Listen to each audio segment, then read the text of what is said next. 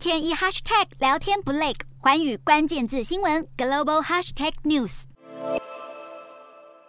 马来西亚的前首相纳吉涉贪污官司缠讼近两年，上个礼拜纳吉坚决否认户头巨额资金的来源，并且提出上诉，不过没有获得法院采信。二十三号，法院维持十二年刑期原判决，让纳吉成为首位遭判刑入狱的前首相。纳吉面临贪污、洗钱等多项指控，二十五号仍然要出庭受审。而针对上诉失败，纳吉的首席代表律师郑保德就表示，律师团队还在考虑要。求新一批的法官重新检视判决。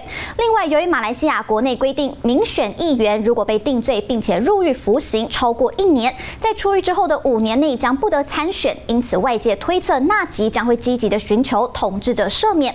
如果这项请求遭到拒绝，纳吉很有可能与全国大选彻底无缘。